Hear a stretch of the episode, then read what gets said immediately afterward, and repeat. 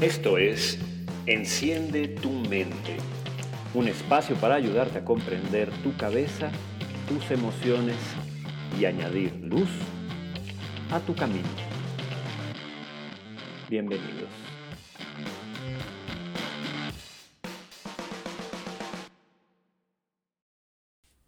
Hola a todos y bienvenidos a un episodio más de Enciende tu mente. Soy Jorge Cantero y es un enorme gusto estar con ustedes aquí nuevamente. El tema de hoy es importante. Los psicólogos nos hemos pasado hablando de él todo el tiempo y lo cierto es que aunque a mucha gente le pueda parecer difícil tocarlo o incluso lo puedan negar, creo que a muchas personas les interesa. Es motivo de consulta frecuente y más aún es un motivo de malestar constante, por desgracia. Y bueno, pues estamos hablando de la autoestima. Ahora, y esto es importante, quiero decirles desde este momento que el episodio de hoy no va a ser un rollo teórico que los deje con más dudas que respuestas. Para eso hay allá afuera un montonal de libros y no, esta vez quiero intentar ser mucho más práctico y responder la pregunta precisa de qué tengo que hacer para levantar y tener una mejor autoestima. Como con todo, esto es un riesgo porque la verdad es que no existen dos ni tres pasos para llegar a cualquier resultado importante. Como si las cosas en la vida fueran fáciles, pues entonces ninguno de nosotros tendría problemas. No, la pregunta, amigos, es mucho más complicada Em, y bueno, trabajar la autoestima requiere pues, disciplina, esfuerzo, concentración, dedicación, mucha conciencia. Pero, ¿saben? Es posible. Eh, y eso tiene que quedarles totalmente claro. Al menos hoy, por esta vez, voy a tratar de mantener esto lo más simple posible. Pero a ver, para empezar, quisiera preguntarles si ustedes tienen claro, si ustedes saben lo que es la autoestima. Porque, aunque es un término común, que siempre está ahí, yo creo que muchos realmente no saben lo que es la autoestima. Por ejemplo, ¿autoestima y amor propio son lo mismo? No. Empezando por ahí, autoestima y amor propio no son lo mismo suenan parecido y probablemente uno y otro se requieren de manera mutua. Son de alguna manera cooperadores, pero no, no son lo mismo. Eh, en algún momento sin duda vamos a conversar acerca del amor propio, pero por ahora simplemente vamos a tratar de dejar claras las diferencias, ¿vale? El amor propio es, como cualquier otra forma de amor, la contundencia digamos, con la que te aceptas a ti mismo. El compromiso que haces de verdaderamente aceptarte a ti mismo de manera incondicional. Em, es el, el entender que por el solo hecho de existir, de estar vivo, de ser persona, tienes un valor, una real dignidad. Y lo único que tienes que hacer es aceptarlo. Cosa difícil, desde luego, porque aceptar al ser humano promedio es algo que de verdad le resulta difícil. Siempre estamos buscando condiciones para todo, siempre estamos comparando, siempre estamos eh, revisando. Y el amor propio, pues es como cualquier otra forma de amor, ¿saben? Es esta capacidad, esta voluntad de depositar bondad y bien y de alegrarnos por el bien de otro. Bueno, pues en este caso, imagínense que es igual, pero hacia ti mismo. Alegrarte por tu propio bien, dedicar bondad hacia ti mismo, sin condiciones, sin esperar a que las cosas sean o no sean ideales. Hay amor propio en el momento en el que puedes tomarte exactamente como eres, alto, bajo, exitoso o no, habiendo conseguido todas las cosas que esperas o no. Insisto, es, es un tema de dignidad. Es un tema de reconocer que la vida es valiosa Y tú tienes un lugar en este lugar solamente por estar. Eso es amor propio. La autoestima, en cambio, es como suelo decir, una bestia totalmente diferente. Porque en este caso sí hay condiciones. ¿Saben? En la autoestima sí hay trabajo y sí hay condiciones. Y también tiene que ver con la dignidad, pero sobre todo tiene que ver con el hecho de tomar esa dignidad que ya tienes, esa que ya traes, ese valor con el que naciste, e intentar hacer algo muy bueno y muy grande con ello. La autoestima es la distancia que hay entre tu yo real y tu yo ideal. Es decir, entre la persona que eres en este momento, esa que aceptas mediante el amor propio, y la persona que te gustaría ser. La persona que podrías ser, digamos, si te desarrollaras a tu máximo potencial, a tu máximo desempeño. La autoestima sería más pequeña si la distancia que hay entre estos dos tiempos, entre estas dos posiciones, es muy grande. Y en cambio, si la distancia es más pequeña, por obvias razones, tu autoestima va a ser más grande, más potente. Porque de hecho estás más cerca de convertirte en tu mejor versión posible, en aquello que consideras, nuevamente, tú en tu máximo potencial, en tu mejor desempeño. Ahora, me gustaría que entiendan que no existe una cosa tal como una autoestima perfecta o inalterable, que nunca se viene abajo, porque también es imposible llegar y mantenerse en tu máximo potencial de manera total o permanente. Apenas consigues una meta y seguramente debe haberles pasado, y empiezas a imaginar otra. Creo que así es como debería de ser. Creo que la vida implica luchar para obtener no solamente lo que queremos, sino para trabajar este equipo que cada uno de nosotros eh, pues traemos de fábrica, digamos de nacimiento, expandirlo hasta su máximo potencial, hasta tocar sus límites. Ahora la cuestión aquí es que nuestra capacidad de adaptación es increíble, es épica. Prácticamente no existe ninguna cosa a la que no podamos adaptarnos, eh, excepto tal vez la muerte. Y como tal, insisto, debe haberles pasado. Luchar con todas sus fuerzas por algo, lograrlo, sentir una enorme satisfacción y un gran orgullo, y después de un descanso tal vez, después de saborear esta, esta enorme sensación. Querer más. ¿Por qué? Pues ya llegaste, ¿no? ¿Qué más? ¿Qué más hay detrás? La autoestima en realidad hmm, es una especie de péndulo que oscila, que fluctúa, que se mueve, que a veces se hace un poco más pequeña y a veces un poco más grande que a veces nos reta, que a veces nos dice, oye, es momento de buscar algo más.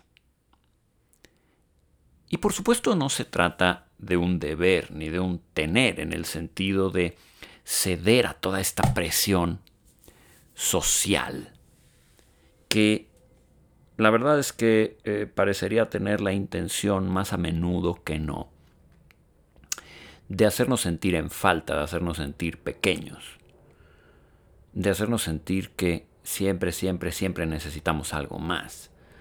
O de todo este aparente público que nos rodea constantemente, amigos, familia, conocidos en redes sociales, al cual tememos desagradar, al cual nos aterra fallar. No, no, no, no. No, realmente no se trata de eso. Aquí más bien nos referimos a un compromiso que estás intentando establecer contigo mismo.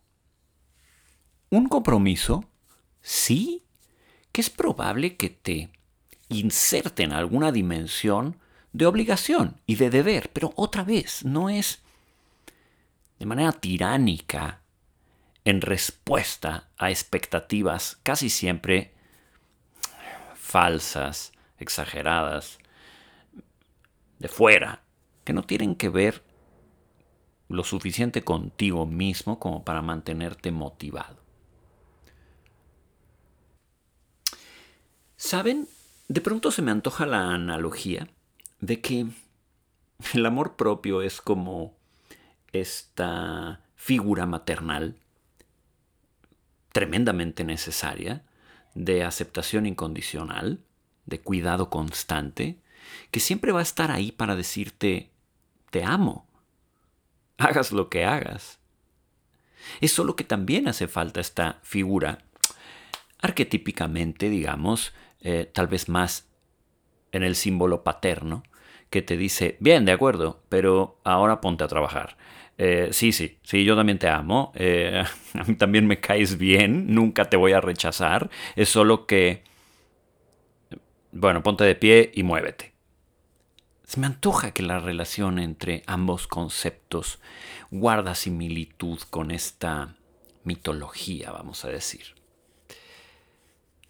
Como todo coach, entrenador, que se ajusta a este arquetipo paterno. La autoestima intenta decirnos, aún hay más. Puedes caminar un poco más. Puedes ir un poco más alto. Puedes ser un poco mejor. Si bien nada te obliga, ¿por qué no? Y creo que justamente en ese símbolo, en, en, esa analogía, es donde se revela la verdadera naturaleza de la autoestima. De qué está hecha y además cómo la perseguimos, la expandemos, la trabajamos y la hacemos más fuerte. La autoestima en realidad es un asunto ético, es un asunto de principios, es un asunto de virtud. ¿Por qué? Porque tiene que ver con integridad, tiene que ver con compromiso, como ya hemos dicho, y tiene que ver con perfeccionamiento de tu carácter, de tu personalidad, de aquel que ya eres en este momento. La autoestima es algo que debería costarnos trabajo ganar, porque además, cuando algo nos cuesta trabajo es más valioso. Si simplemente se nos regala y ya, puede ser que la empecemos incluso a dar por hecho.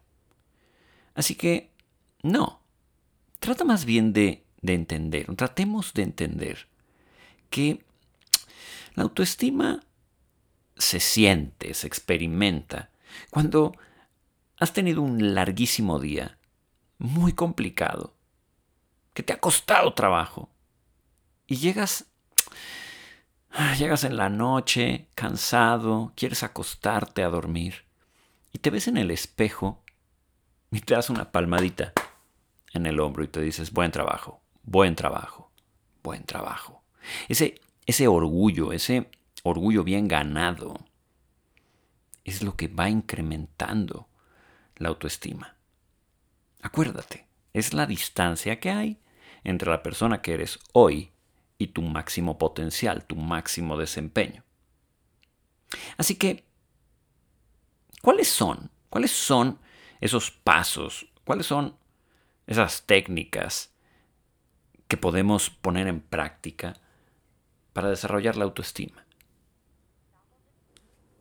Ya se los dije, en realidad no viene fácil. Todo empieza con la conciencia. Paso número uno. ¿Qué tan consciente eres? ¿Qué tan consciente eres de la vida que estás viviendo, de las cosas que haces, de la persona que eres hoy? ¿Qué tan consciente eres de tus gustos o de lo que te desagrada? ¿Qué tan consciente eres de en, en qué trabajas, qué haces para ganarte la vida, tus pasatiempos, las personas de las que te rodean? Créeme, si no eres consciente, si te pasas el tiempo distraído dando por hecho tu entorno, también empiezas a operar en piloto automático. Empiezas a decidir, elegir y hacer cosas que en principio de cuentas probablemente ni te gustan. Y que luego, peor aún, probablemente ni siquiera están sumando a llevarte hacia ese lugar en donde tú puedes estar orgulloso de ti mismo. Así que, paso número uno, empieza a hacerte consciente de ti mismo. ¿Dónde estás? ¿Qué está ocurriéndote? ¿De quiénes estás rodeado? ¿Qué haces y por qué lo estás haciendo? Date cuenta de que nada de todo eso es un accidente y que mucho de que estés ahí tiene que ver contigo. Lo cual nos lleva al paso número dos. Tienes que hacerte responsable de tu vida. Porque esto se trata de ti. Si te pasas todo el tiempo quejándote, responsabilizando a otros, buscando las fallas de los demás, o pensando que todo podría ser mejor para ti si alguien cooperara o hicieran su parte, entonces vas a perder tiempo y oportunidades de darte cuenta de que todo, todo, todo este asunto tiene que ver contigo. Hay una palabra en inglés que siempre uso porque me gusta, ownership. Me cuesta trabajo traducirla al español, pero básicamente significa apropiarte. Y creo que eso es lo que se requiere, que te apropies de tu vida, que habites tu vida, que te hagas totalmente responsable de qué sientes, qué piensas y qué haces con todo eso. Cuando empiezas a hacerte responsable, ocurre algo maravilloso. Y es que dejas de intentar controlar cosas que realmente no están en tu control. Porque forman parte del medio ambiente, porque forman parte de las decisiones de otros, porque simplemente ocurren. Y claro, puede que se mm, constituyan como obstáculos. Y eso está bien. Porque eso te da la oportunidad de regresar a poner atención en lo que sí puedes controlar. Que parece poco, porque básicamente es lo que decides y lo que haces, a veces ni siquiera nuestras emociones y nuestros pensamientos em, instintivos, digámoslo así, están en nuestro control. Sin lugar a dudas, ¿cómo nos adaptamos al entorno? ¿Qué decisiones tomamos? ¿Cómo lo hacemos? Eso sí está en nuestro control. Así que esta responsabilidad radical, la gran ventaja que tiene es que te pone en el asiento del conductor. Basta de buscar afuera las razones por las que las cosas no están marchando como quieres. Mejor, adentro, mejor, hazte cargo, porque todo, todo tiene que ver contigo. El paso 3, por supuesto, tiene que ver con principios y virtudes, porque si tienes que hacerte consciente, uno y dos, tienes que hacerte responsable de ti mismo. Entonces también tienes que entender, tres, que todo esto debe de tener algún sentido, debe de tener algún propósito. Si tu autoestima depende de alcanzar tu máximo potencial, entonces necesitas una guía. Necesitas una serie de estructuras que te digan exactamente qué significa eso. Y esos son los principios, las virtudes. ¿Cuántas y cuáles? Uf, no lo sé. Yo te recomendaría que te des a la tarea de comprarte un libro de filosofía o varios, consultar en internet el tema y bien pronto mm, vas a caer en cuenta de que diferentes pensadores y diferentes disciplinas eh, tienen todo un set de diferentes principios. Para los antiguos estoicos, por ejemplo, los principios cardinales eran la valentía, la templanza, la justicia y la sabiduría. Todo lo que tenía que ver con el propósito de una vida bien vivida para ellos partía de ahí. Para el samurái, en el antiguo Japón, la vida bien vivida tenía que ver con ser honorable, cumplir con tu deber, ser valiente, ser justo y servir a tu país y a tu maestro, o en este caso a tu jefe. Así podemos ver que a lo largo de culturas y a lo largo de tiempos, siempre ha habido una brújula que le ha dicho a las personas, ¡Hey! ¡Hey! Este es el camino. Si vives de esta forma, es muy probable que expandas tus límites. Porque es una plataforma clara, contundente, que te dice, esto, esto es válido y esto no. Esto añade sentido a mi vida y esto no. Esto me autodestruye y esto no. Esto me ayuda a servir a otros y esto no. Es tan increíblemente simple y sin embargo tan poderoso que yo creo que esa es la razón por la que lleva funcionando tantos, tantísimos años. Ahora bien, ya que tienes virtudes, ya que sabes, digamos, eh, por qué estás dispuesto a dar la vida, viene el paso 4 ponte de pie y pelea por esos principios todos los días, todos los días, todo el tiempo, cada decisión que tomes que esté alineada en integridad con esos principios.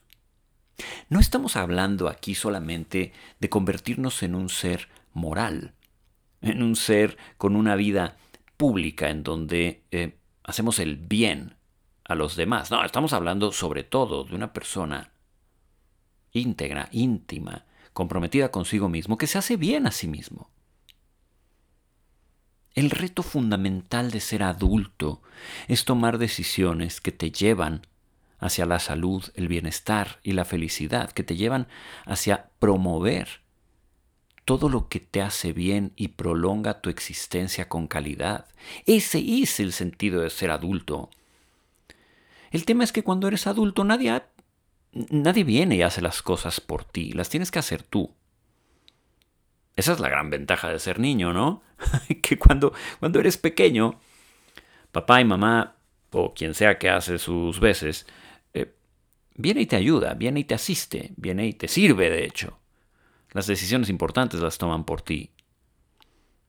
Convertirse en adulto implica confrontar confusión, ambigüedad, dolor, incertidumbre, falta de control a diario e imponerte sobre eso, no por vía de un ejercicio de fuerza, de coerción del entorno, sino en un ejercicio de congruencia interna.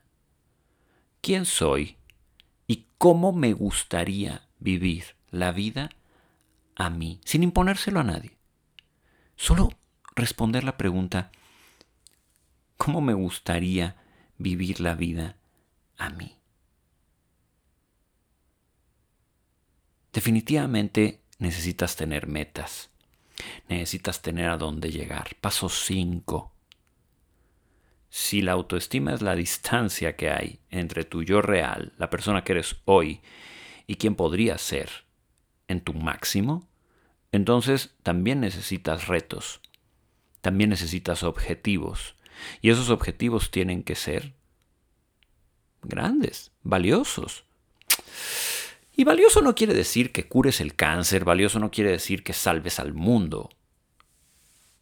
Valioso puede ser que vivas con coraje día con día, que vivas respetando tu esencia día con día.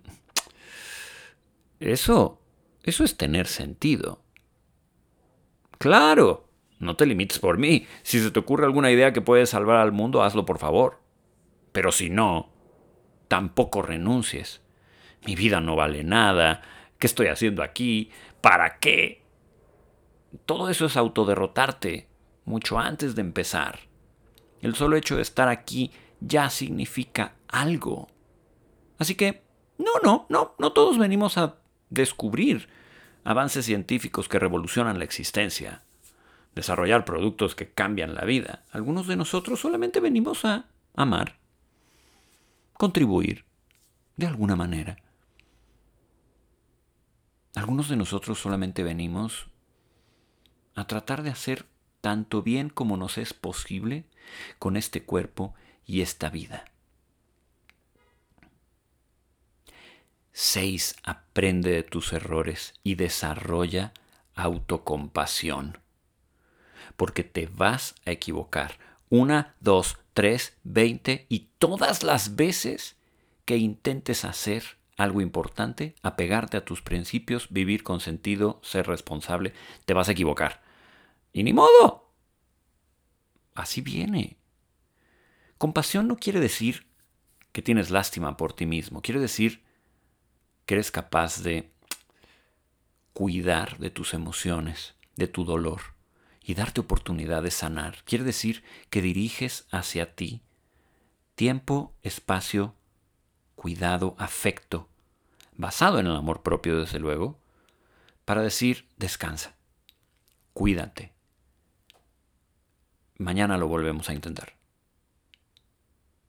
Y claro, todo esto, todo esto cierra en este paso que implica incrementar disciplina y persistencia. ¿Sabes cómo te motivas a seguir luchando día con día? ¿Sabes cómo? Justamente nunca rompiendo el proceso, nunca rompiendo la secuencia. Ya tienes principios, ya tienes responsabilidad, ya sabes a dónde vas. Ahora sigue los pasos. Un día, dos días, tres días, cuatro días. Y es imposible que no obtengas resultados. ¿Ves por qué te dije que no era fácil? Si se dan cuenta, es increíble el tema de la autoestima. Solo que no es una varita mágica que te tocan en la frente y ¡pum! simplemente ocurre y ya. Es algo que va a requerir de verdad estar ahí, estar ahí, estar constante y aprender muchísimo sobre ti mismo. Supongo que, si lo pienso bien, esa es la mejor parte, la parte en la que tienes una oportunidad de conocerte mejor, entenderte mejor y en ese proceso crecer. ¿Qué, qué puede ser mejor que eso?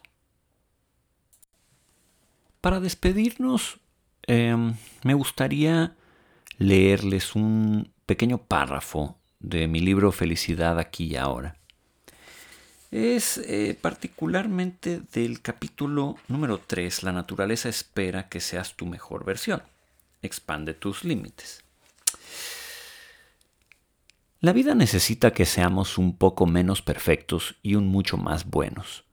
Se trata de un proceso, de una suma de momentos y de presentes que inevitablemente nos llevará día con día hasta donde debamos llegar. Hoy, solo hoy, en este instante y solo en este, haz lo mejor que puedas. Con eso basta. Hoy, solo hoy, empújate hasta el límite de tus posibilidades. Pero no los rompas, no hace falta. Algunos ni siquiera vas a poder quebrarlos, eso no está en tu control, déjalo estar. Simplemente expándete hasta tocarlos y entonces empuja, empuja con fuerza y verás cómo esas paredes, esas limitantes irán cediendo. Tu espacio vital, tu pensamiento y tu conciencia se harán más grandes. Tendrás más lugar para moverte, para crear y entonces serás lo mejor que puedas ser, la mejor versión de ti mismo aquí y ahora. Imagina lo que puedes lograr y lo que puedes ser sumando presente tras presente, dignidad tras dignidad, valentía tras valentía. No hace falta que sueñes con el futuro, solo que vivas el presente y hagas lo que puedas y quieras con este instante maravilloso que te fue dado. Lo demás ya vendrá. Y como lo demás ya vendrá, amigos, Por ahora nos despedimos. Ha sido un enorme gusto estar con ustedes y platicar de nuevo. Me encantaría que me sigan en mis redes sociales. En Facebook estoy como jcanteromx y tanto en Twitter como en Instagram me encuentran como arroba jcanterol. Como siempre, ha sido un enorme gusto compartir este rato con ustedes, que espero haya contribuido justamente como el nombre de nuestro podcast lo dice, a encender su mente, sus sentidos, su pensamiento y el deseo de vivir mejor. Un fuerte abrazo hasta donde sea que estén.